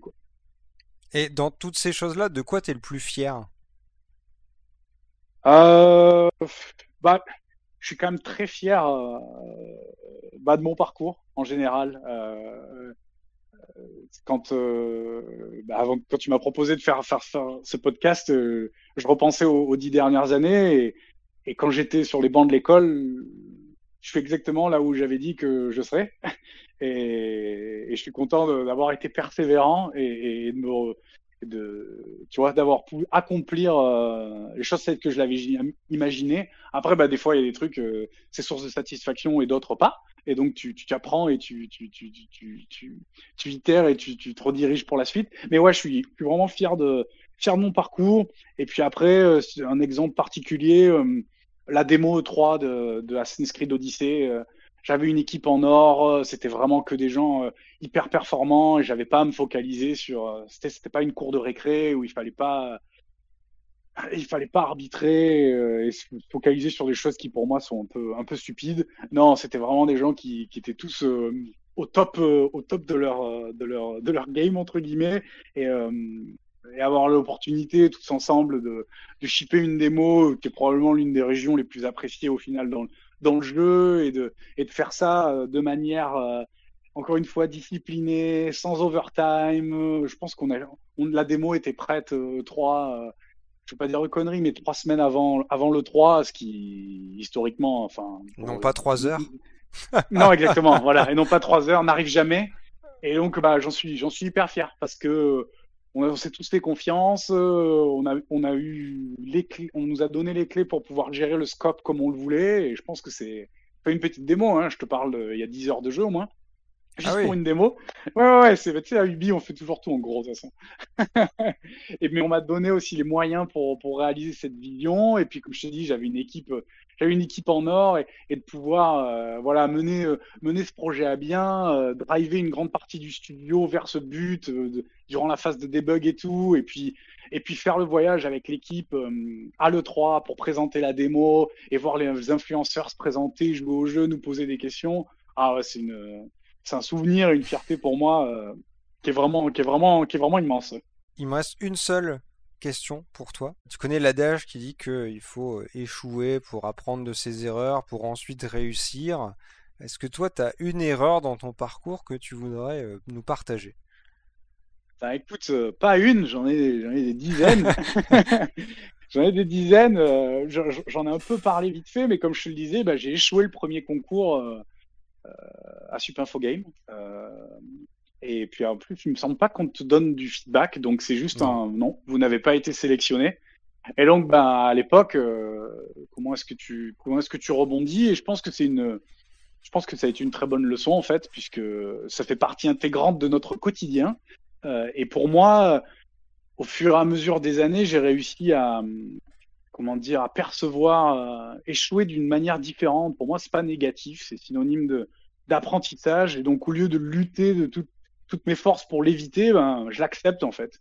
Il y a un, il, y a, il me semble qu'il y a un, un, dicton de Pixar qui dit fail fast, fail often. Euh, et donc, euh, bah, échoue, échoue régulièrement, échoue, euh, échoue rapidement. Et, moi, c'est un truc qui fait partie intégrante de la façon dont j'approche mon quotidien, euh, et parce que parce que on peut pas on peut pas l'éviter. Et donc, euh, ben, je vois le concours de SIG, des entretiens, j'en ai raté, j'en ai raté plein, notamment à Ubianti, où je suis allé sur place, et puis et puis plus rien. Et puis bon, c'est aussi il y avait des circonstances atténuantes, c'est pas nécessairement parce que je m'étais planté, mais mais ça m'est arrivé des, des, dizaines de fois et donc ben, ceux qui nous écoutent, je veux dire, euh, c'est ça fait partie intégrante de du féminement de chacun. Et parfois, je dirais même que, surtout quand c'est lié aux entretiens, c'est pas nécessairement une mauvaise, une mauvaise chose. Souvent, sur le, sur le, sur le coup, t'es déçu, tu dis putain, euh, je l'ai planté, je voulais vraiment euh, bosser pour cette boîte, etc. Et puis après coup, des fois, tu te rends compte que c'était pas un bon match et que finalement, tu mhm. le voulais parce que évidemment, personne veut végéter. Mais quand tu reviens un peu en arrière sur ce qui t'est dit, etc., tu dis mais en fait, euh, j'aurais peut-être pas été heureux. Et donc j'encourage toujours les gens à voir un, peu plus loin que l'entretien et à se projeter un an, deux ans, trois ans dans le poste avec avec ces, ces gens. Tu sais, c'est un peu comme une relation de couple. Ouais, tout à fait. Et les, et les red flags il faut, faut, devenir, euh, faut devenir bon pour les voir euh, dès le début. Euh, et donc, bah, des échecs, comme je te disais. Il y en a, il y en a plein et ils m'ont aidé à me forger. Et moi, je les prends avec beaucoup de philosophie. je pense que c'est un truc, une qualité que les gens autour de moi apprécient. je me laisse pas, je me laisse pas abattre. Et quand les choses vont pas bien, bah, écoute, il y a toujours des moyens de, mitiger, de trouver des solutions et de changer les plans. Et c'est pas parce que hum, tu n'as pas eu tel ou tel job que il faut nécessairement remettre tout en cause. Euh, je pense qu'être persévérant, c'est un, c'est un skill très très important euh, dans le dans le jeu vidéo parce que c'est toujours plein d'embûches. Euh, et donc, euh, et donc, euh, bah, l'échec, l'échec, c'est juste une partie de notre notre quotidien.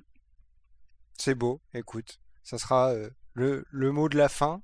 Je te laisse quand même une tribune, si tu veux euh, nous partager des recommandations ou faire passer un message. La parole est à toi. C'est gentil. Bah écoute, merci en tout cas de m'avoir m'avoir invité.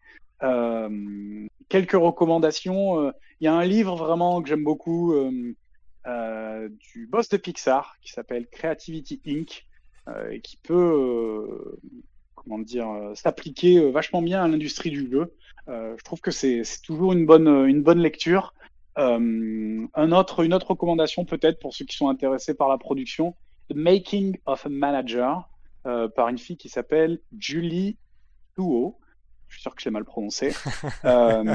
et qui, euh, qui a bossé pendant 10 ans, je crois, chez Facebook, et qui est vraiment un livre que j'ai découvert euh, ben, cette année hein, ou l'année dernière, et qui, qui vraiment, putain, si j'avais pu lire ça quand j'ai commencé dans, l'industrie, euh, euh, qui parle de euh, quelles sont les facettes importantes du job de producteur, notamment les 3 P, le produit, product, people, process, donc le produit, les gens et les processus et comment comment est-ce que tu organises le tout.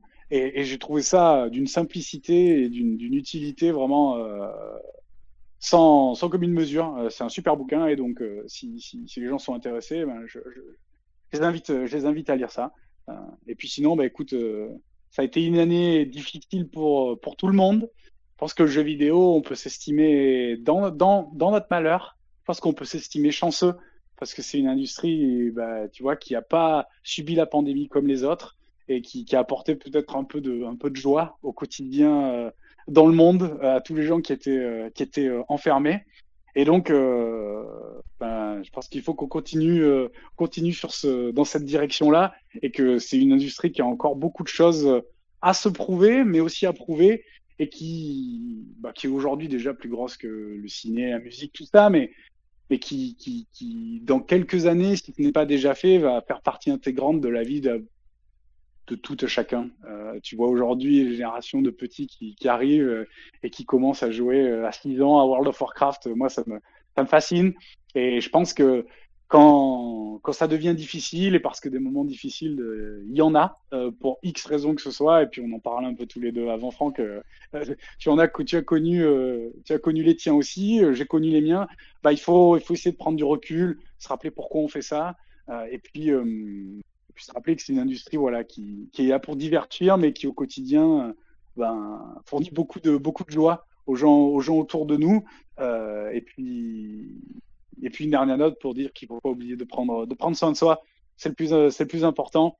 Amen. Écoute, ça sera, ça sera le dernier mot. Je te remercie beaucoup, Xavier, d'avoir participé à l'émission. Ben, merci à toi, Franck, encore une fois. Et puis, euh, merci, merci à tous ceux qui nous écoutent. Si vous appréciez Meet the Dev, assurez-vous de laisser des commentaires et des bonnes notes sur votre plateforme d'écoute favorite. Partagez-le également autour de vous, c'est ce qui aide le plus à faire avancer le projet. Si vous êtes travailleur ou travailleuse du jeu vidéo et que vous souhaitez participer à l'émission, rien de plus simple. Écrivez à contact.meetthedev.gmail.com. A bientôt pour un nouvel épisode.